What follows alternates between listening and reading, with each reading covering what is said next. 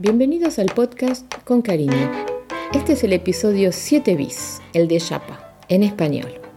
Con Melissa empezamos nuestro viaje por América Latina a través de algunos de sus escritores contemporáneos y nos dieron ganas de leerles las primeras páginas en la lengua original.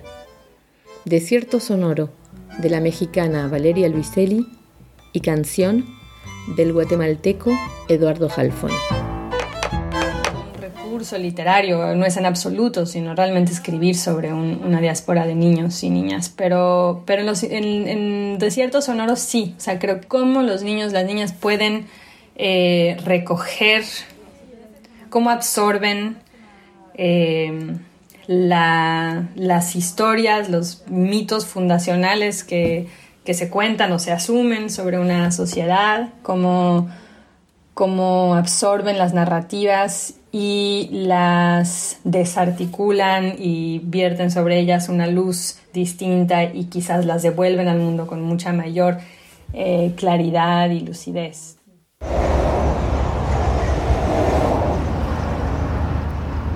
Primera page de Desierto Sonoro de Valeria Luiselli. Partida. Bocas abiertas al sol duermen niño y niña, frentes perladas de sudor, cachetes colorados, hilos de baba seca. Ocupan toda la parte de atrás del coche, extendidos, despatarrados, rotundos, plenos. Desde el asiento del copiloto me volteo para mirarlos cada tanto. Y luego sigo estudiando el mapa.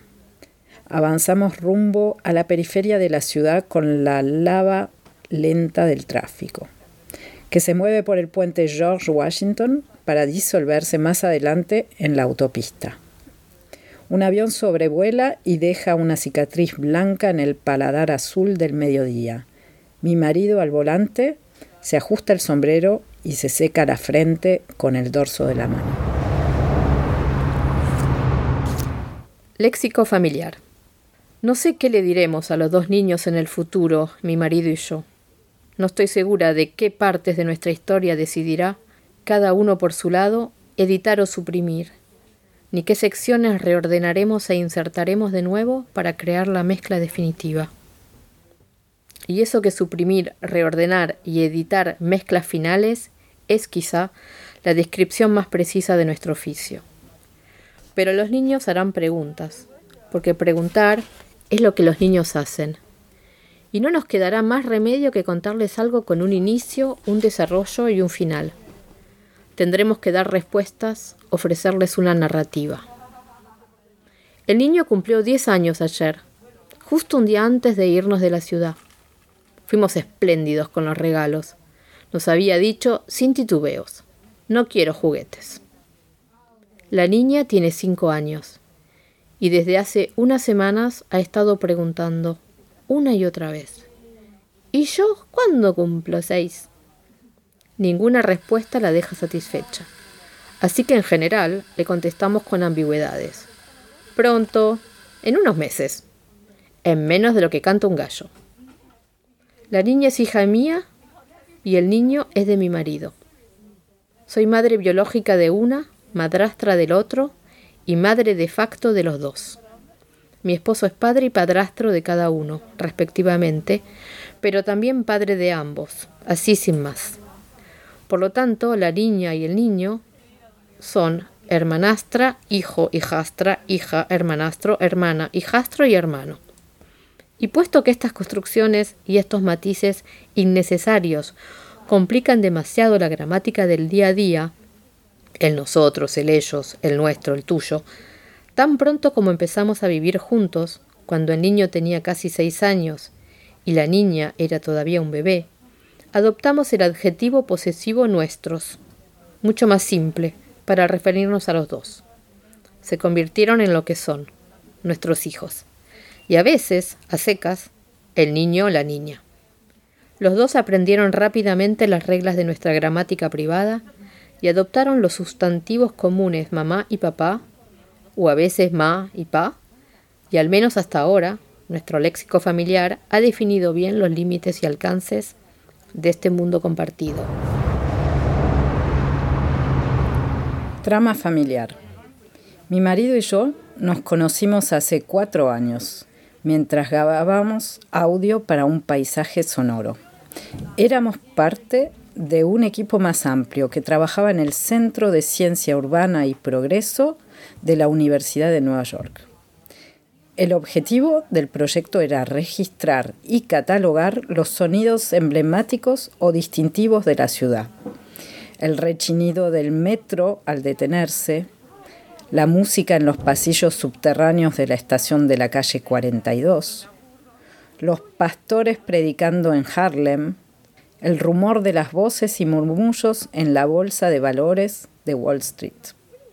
Pero también había que compendiar y clasificar todos los sonidos que produce la ciudad y que en general pasan inadvertidos, como mero ruido de fondo, cajas registradoras abriéndose y cerrándose en los delis de las esquinas, un guion ensayado en un teatro vacío, las corrientes submarinas del río Hudson, los graznidos de los gansos canadienses que cagan desde lo alto en pleno vuelo mientras sobrevuelan el parque Van Cortlandt, los columpios que se balancean en las áreas de juegos de Astoria, las manos de una vieja coreana afilando uñas adineradas en el Upper West Side, las flamas de un incendio deshojando un viejo edificio del Bronx, un peatón propinándole un rosario de motherfuckers a otro.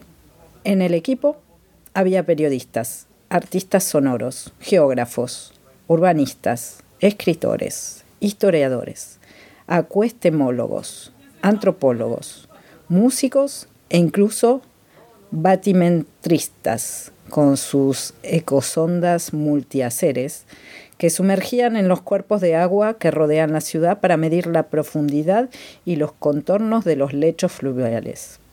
Todos, en parejas o en pequeños grupos, medíamos y registrábamos longitudes de onda por toda la ciudad, como si buscáramos documentar los jadeos de una bestia gigante.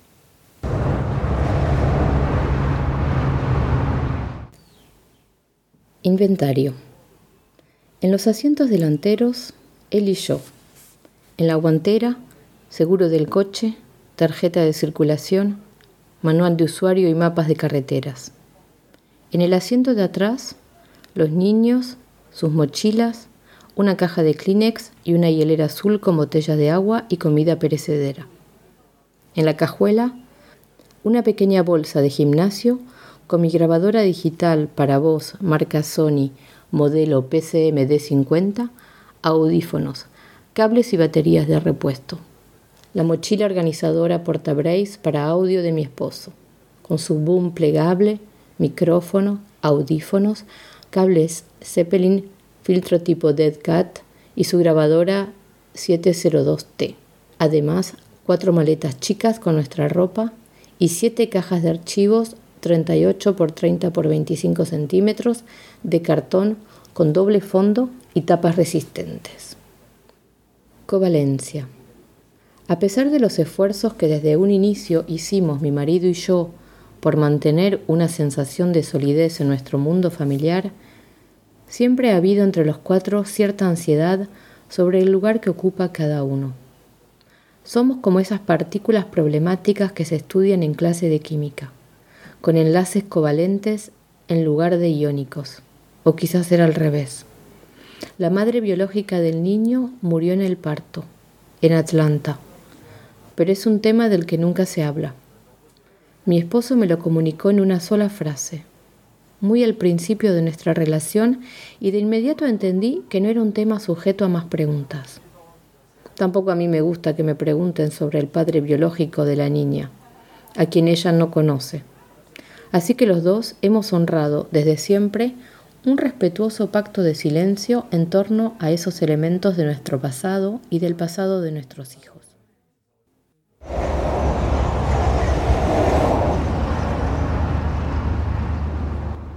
Entender ese libro o esa novela como, como, como creo que, que deben ser las novelas, bueno, sin ponerme prescriptiva, pero como a mí me gustan las novelas, es decir, como, como espacios en los que vives durante un tiempo, ¿no? espacios en los que entras y hay una serie de personajes personas que respiran y cogen y se pelean y se chupan el dedo y hacen pipí, digamos, personas reales, este, y, entonces vivir ahí sin tener que pensar que, que, eso tenía que ser simplemente un medio para un fin y, donde ese fin era eh, eh, denunciar una circunstancia eh, política particular.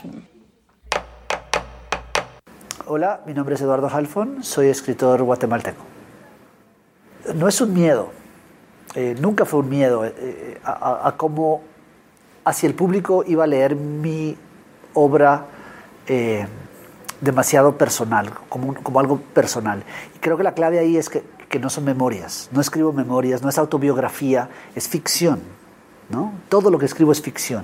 Y el ficción, la ficción tiene la magia de convertir algo muy individual, una historia muy, muy individual, muy particular, en algo universal. Eh, y, uso la palabra magia a propósito, ¿no? porque no sabemos cómo sucede eso o por qué sucede eso, pero, pero en la literatura, si cuentas algo bien, con honestidad y con, entrega y con, intimidad, puede llegar a ser universal. Y, y este, este pequeño hecho este importante hecho no deja de sorprenderme. Canción. Llegué a Tokio disfrazado de árabe. En la salida del aeropuerto me estaba esperando una pequeña comitiva de la universidad, pese a que era pasada la medianoche. Uno de los profesores japoneses, evidentemente el jerarca, fue el primero en saludarme en árabe, y yo solo le sonreí con tanta cortesía como ignorancia. Una chica, que supuse la asistente del jerarca o una estudiante de posgrado, llevaba puesto una mascarilla blanca y unas sandalias tan delicadas que parecía estar descalza. No paraba de inclinar la cabeza hacia mí en silencio. Otro profesor, en mal español, me dijo bienvenido al Japón. Un profesor más joven me estrechó la mano y luego, sin soltarla, me explicó en inglés que el chofer oficial del departamento de la universidad me llevaría enseguida al hotel, para que descansara antes del evento de la mañana siguiente. El chofer, un viejo canoso y chaparro, estaba vestido de chofer. Tras recuperar mi mano y agradecerles a todos en inglés, me despedí imitando sus gestos de reverencia y salí persiguiendo al viejo canoso y chaparro, quien ya se había adelantado en la acera y caminaba bajo una ligera llovizna con pasos nerviosos. Llegamos en nada al hotel, que además quedaba muy cerca de la universidad. O al menos eso creía entenderle al chofer, cuyo inglés era aún peor que las cinco o seis palabras que yo sabía en árabe. También creía entenderle que ese sector de Tokio era famoso por sus prostitutas o por sus cerezos, no me quedó muy claro, y me dio pena preguntar. Se estacionó frente al hotel y con el motor aún encendido se bajó del carro, corrió a abrir el maletero, dejó mis cosas en la puerta de entrada.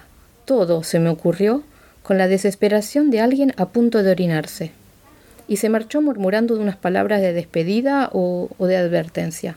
Yo me quedé de pie en la banqueta, un tanto confundido, pero contento de finalmente estar ahí, entre el estrépito de luces de la medianoche japonesa. Había escampado. El asfalto negro brillaba neón. El cielo era una inmensa bóveda de nubes blancas. Pensé que me caería bien caminar un poco antes de subir a la habitación, fumar un cigarrillo, estirar las piernas, respirar el jazmín de la noche aún tibia. Pero me dieron miedo las prostitutas.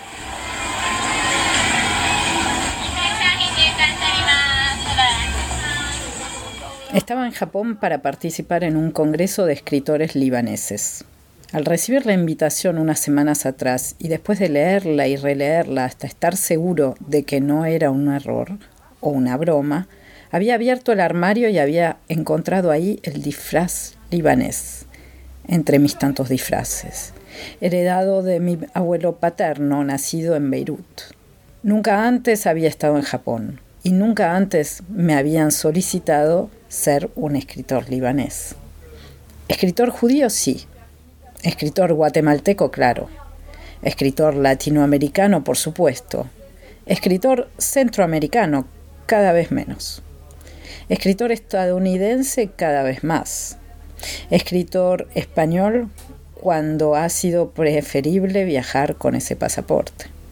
Escritor polaco en una ocasión en una librería de Barcelona que insistía insiste en ubicar mis libros en la estantería de literatura polaca. Escritor francés desde que viví un tiempo en París y algunos aún suponen que sigo allá. Todos esos disfraces los mantengo siempre a mano, bien planchados y colgados en el armario, pero nunca me habían invitado a participar en algo como escritor libanés. Y me pareció poca cosa tener que hacerme el árabe durante un día, entonces, en un congreso en la Universidad de Tokio, si eso me permitía conocer el país.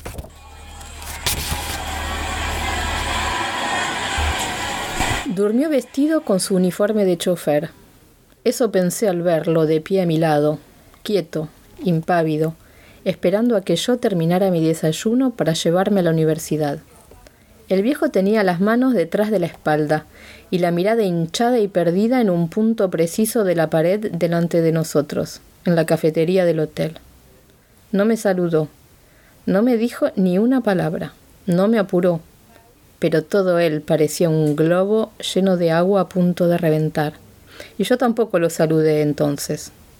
Solo bajé la mirada y seguí desayunando lo más lento que pude, mientras leía mis apuntes en un papel membretado del hotel y practicaba en voz baja las distintas formas de decir gracias en árabe.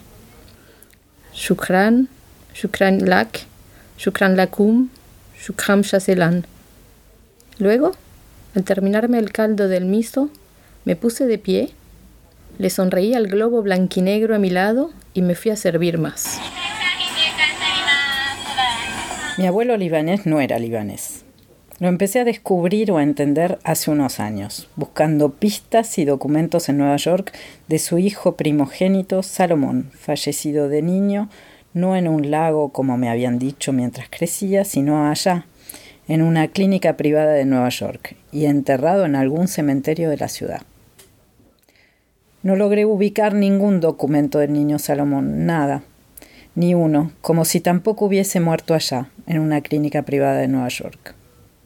Pero sí encontré el cuaderno de bitácora, el mismo, en perfecto estado, del barco que llevó a mi abuelo y sus hermanos a Nueva York el 7 de junio de 1917. El barco se llamaba el SS España había zarpado de Ajaccio, la capital de Córcega, a donde todos los hermanos habían llegado con su madre tras salir huyendo de Beirut, días o semanas antes de viajar rumbo a Nueva York. La habían sepultado a ella, ahí mismo. Pero hoy nadie sabe de qué murió mi bisabuela, ni dónde en la isla está su tumba. Mi abuelo, según leía en el cuaderno de bitácora del barco, Tenía entonces 16 años, estaba soltero, hablaba y leía francés, trabajaba como dependiente, clerk a máquina, y su nacionalidad era siria, sirian, a máquina. Al lado, en la columna de Race or People, también estaba escrito a máquina la palabra Syrian. Pero luego, el oficial de migración se corrigió o se arrepintió, tachó esa palabra y encima a mano escribió la palabra Lebanon. Y es que mi abuelo siempre decía que él era libanés. Dije, el micrófono apenas funcionando, aunque Líbano, como país, no se estableció hasta 1920, o sea, tres años después de que él y sus hermanos salieran de Beirut. Antes de eso, Beirut era parte del territorio sirio. Ellos, legalmente, eran sirios. Habían nacido sirios, pero se decían a sí mismos libaneses. ¿Acaso por raza o pueblo, como estaba escrito en el cuaderno de bitácora? ¿Acaso por identidad? Y es que yo soy el nieto de un libanés, pero no era libanés le dije al público de japoneses en la Universidad de Tokio y boté el micrófono. No sé si por respeto o confusión el público de japoneses permaneció mudo.